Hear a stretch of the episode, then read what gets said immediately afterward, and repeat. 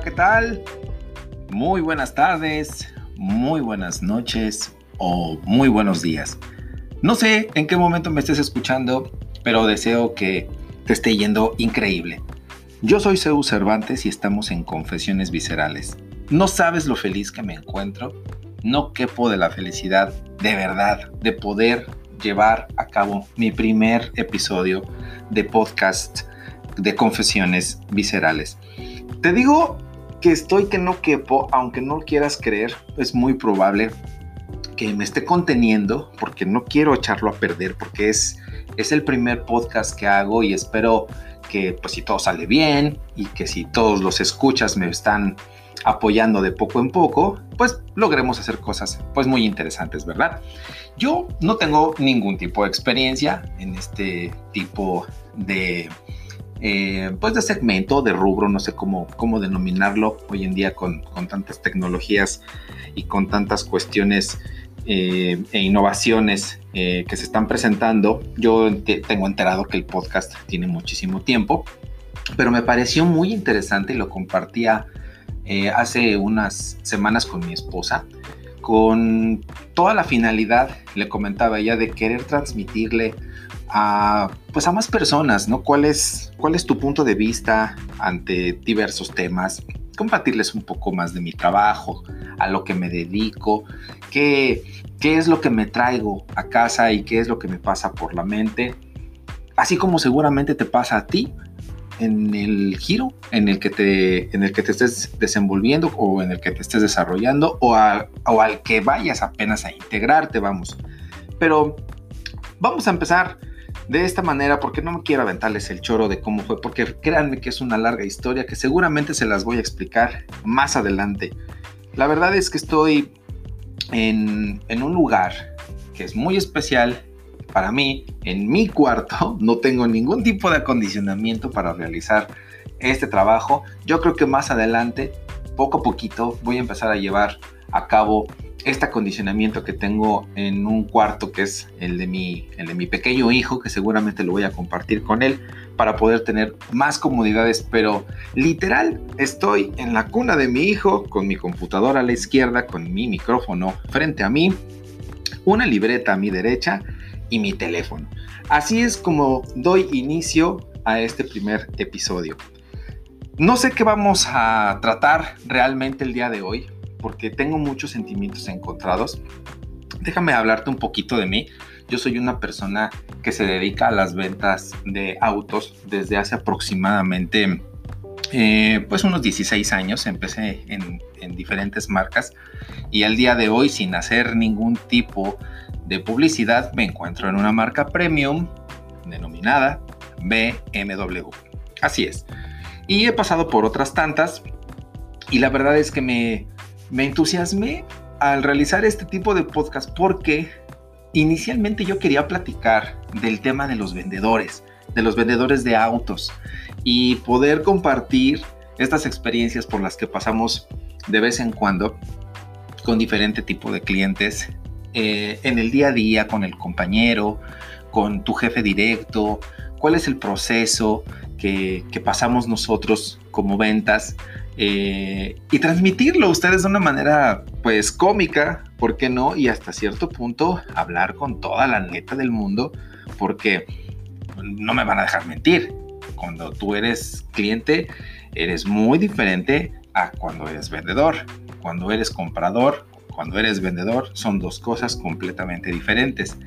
Y bueno, francamente no, no encontré de alguna manera la estructura, creo que me sentí más cómodo si de alguna manera yo lo hacía de manera más transparente, hablándoles de mi día a día y por qué no, ofreciéndoles una, una que otra experiencia y, y una que otra vivencia, tanto del pasado como del presente.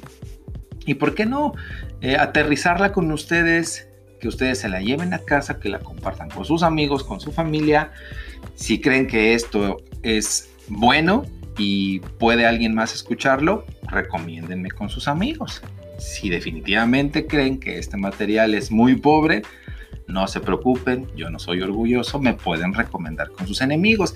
Aquí se trata de que en la vida se te tiene que resbalar de repente todo, ¿no? Ya estamos muy, muy maltratados, muy contaminados, ya estamos muy intoxicados de tantas cosas que vemos en las redes sociales. Todo parece un chisme, ya es una carga la que uno lleva en los hombros todo el tiempo de estar leyendo y leyendo tantas y tantas cosas negativas que francamente yo hoy en día cuando lo platico con mi esposa, mira, le comento, yo me unto todos los días una barra de mantequilla por el arco del triunfo y a mí se me resbala todo. Sí, por supuesto, hay cosas que evidentemente no voy a poderlas hacer a un lado tan pronto, pero francamente, eh, pierdes tu tiempo, te desgastas. No creo que valga la pena enfrascarse en situaciones en las que no tienes el control. Y se los digo con experiencia, ya que mi esposa es una de ellas. Y espero que no me esté escuchando, no tenga un micrófono oculto aquí en la recámara, porque me va a ir muy, muy mal. Entonces, yo te voy a agradecer si en algún momento de tu tiempo en el que has escuchado este episodio, que no lo he bautizado, ¿eh? francamente no lo he bautizado. No, no sé cómo ponerle, tal vez le voy a poner algo así como la iniciación, eh, no sé, me imagino así como a una especie como de rey Arturo, pasándome una espada de un hombro a otro, dándome la luz verde para que yo pueda entrar en este, en este mundo del podcast. Pero no lo voy a no lo voy a titular sino hasta el final de esta grabación y a ver qué se me ocurre.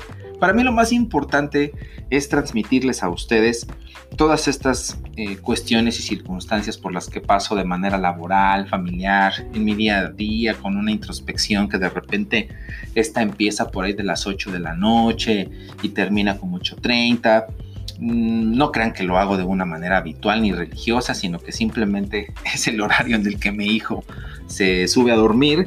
Yo tengo un pequeño espacio de tiempo, me bajo a un área en donde mi esposa y yo eh, solemos platicar de nuestras, de nuestras cosas y cuando eh, ella llega un poco más tarde que yo del trabajo, pues yo me fumo un cigarrito porque soy un fumador eh, no empedernido, pero ya lo estoy intentando dejar, por cierto.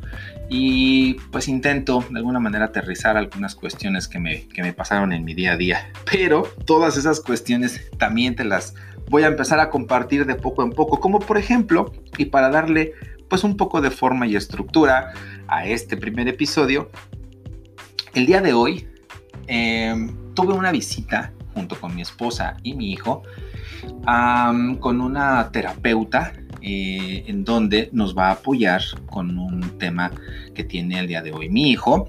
Mi hijo tiene eh, TEA, trastorno de espectro autista. No sé si tengas conocimiento de eso, no sé si me quieras dejar alguna reseña, algún comentario, algo. Eh, es un tema súper interesante, es un tema en el que creo yo que ya aprendí definitivamente a, controlar y a sobrellevar. Nos dieron hace poquito el diagnóstico. Y, pues nada, digo, seguramente en otro, en otro episodio te contaré todas estas cuestiones que se han, que se han llevado a cabo y que se han ido eh, pues deshebrado de alguna forma en nuestras vidas. Le hemos dado una forma muy, muy agradable. No todo, en la, no todo en la vida es malo, tampoco hay que tirarse al, al, este, al precipicio. Y pues nada, esta terapeuta nos comentó que le teníamos que dar algunas sesiones en donde seguramente íbamos a estar con ella mm, entre unos seis u ocho meses aproximadamente, porque en este momento él pasa por un tema eh, sensorial que le cuesta un poquito de trabajo asimilar algunas características de su entorno y eso lo lleva a que se irrite de una manera pues más eh, fácil y uno como padre pues de pronto no sabes pues por dónde, por dónde apoyarlo, ¿no? Y fíjate que eso me dejó pues de alguna manera pensativo de todas aquellas experiencias. Si tienes hijos seguramente te vas a, te vas a, sentir, eh, a sentir identificado conmigo en donde es uno muy pobre definitivamente para, para, el, para el tema de la enseñanza, ¿no? Yo soy de la idea, y creo que muchos estarán de acuerdo conmigo, pues no nace sabiendo educar, esto es conforme a la marcha, conforme a los consejos, conforme a la vida misma, en donde está la prueba y el error, eh, con algunos consejos de, de, mamá y de papá, pero no hay como vivirlo en experiencia, en carne propia, en el día a día. Y ahora que sé que mi hijo cuenta con, con, este, con este trastorno, pues yo estoy en la mejor disposición de, de aprender y sobre todo de entender y de escuchar, que muy pocas veces como padres creo que nos damos a la tarea de hacer eso. Estamos muy ocupados con nuestras cuestiones laborales, con nuestros problemas eh, personales, ya sea internos o, o, externos, o con nuestra pareja, nuestra esposa, en fin, que de, plano te desconectas muy, muy grueso del tema de los pues de los niños, de tus hijos, no sabes cómo llegarles, no sabes cómo hablarles, no sabes dedicarles un tiempo de calidad y pues evidentemente el tiempo no perdona, ellos siguen creciendo, son unas esponjas y pues quieren obtener lo mejor de nosotros. Eso fue lo que me dejó pensando mientras estábamos platicando con la terapeuta y nos iba diciendo la forma en la que iba a trabajar con nosotros. Y pues, no sé, de pronto me quedé pensando que necesito ejercitarme, necesito ejercitarme no solo mentalmente, sino físicamente, ¿saben? Yo no soy un anciano, por supuesto, pero ya estoy cerca del cuarto piso.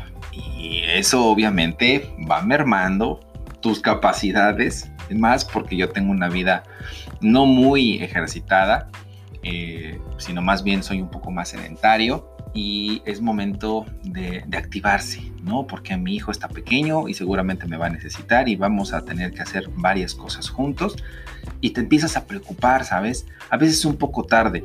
No sé si seas de este grupo del que yo pertenezco o seas del grupo de los que hacen ejercicio, comen saludable, no tienen ningún vicio, pero evidentemente si eres del mío, pues entenderás que a los treinta y tantos años con un hijo de casi cuatro años, pues a veces dejaste de hacer cosas que debiste de haber eh, permanecido eh, para que tu estado de salud pues estuviera bastante bien y no lo hiciste y ahora te estás dando cuenta que tu hijo te necesita más de la cuenta. Y también por salud eh, personal, vamos, tanto mental como física, ¿no? Se deja uno de cuidar y evidentemente a los determinados años es cuando la vida te empieza a cobrar factura. Eso fue lo que me quedó el día de hoy y se los comparto con ustedes.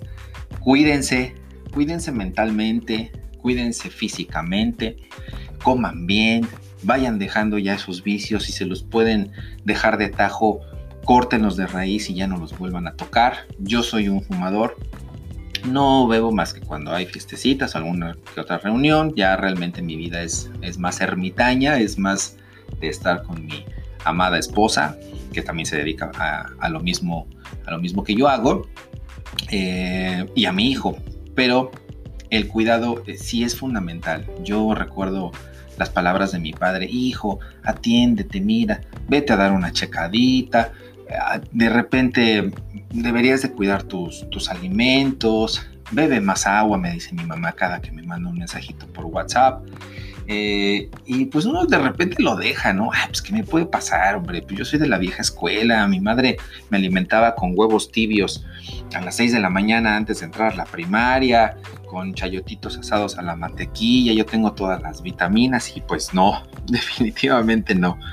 Creo que tenemos que hacer más para poderle ofrecer a nuestros hijos, pues, si no la mejor versión, la mejor que podamos armar en, el, en, estos momentos con tantas cuestiones que, están sucediendo y que nos están afectando y que nos están impactando de manera psicológica y eh, física, por supuesto. Así que los invito a que hagan una especie de revaloración, tomen nota, plasmen con su puño y letra qué son esos propósitos que ahorita a mitad de año ya necesitamos hacer todos.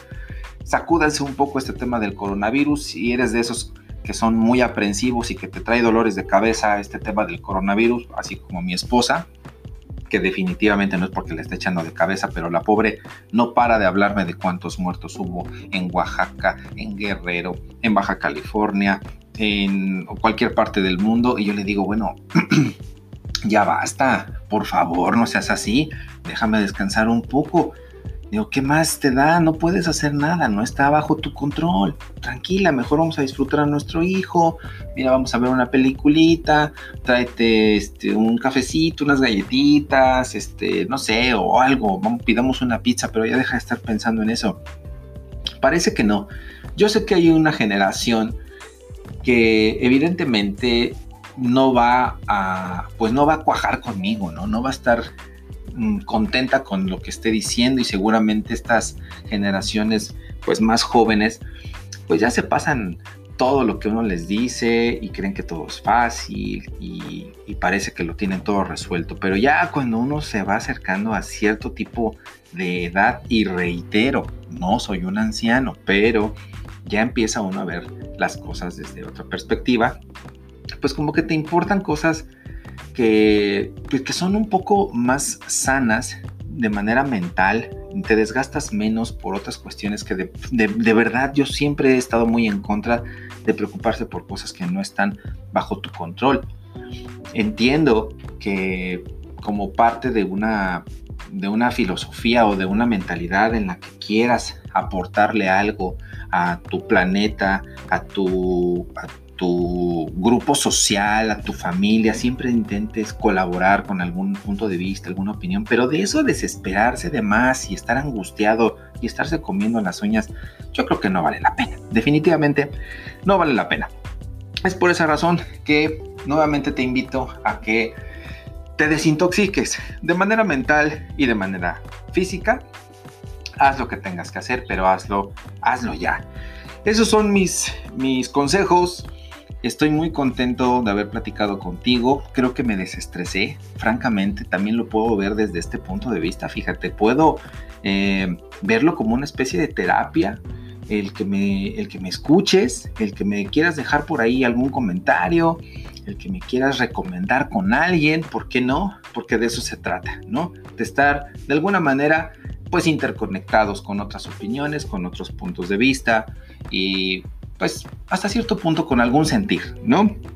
Yo lo hice de alguna manera eh, con toda, con toda la, disposición de entregar eh, pues lo mejor de mí en este nuevo proyecto. Espero te haya gustado y no me queda otra más que decirte, cuídate, cuídate y recuerda que en esta vida siempre hay algo que contar.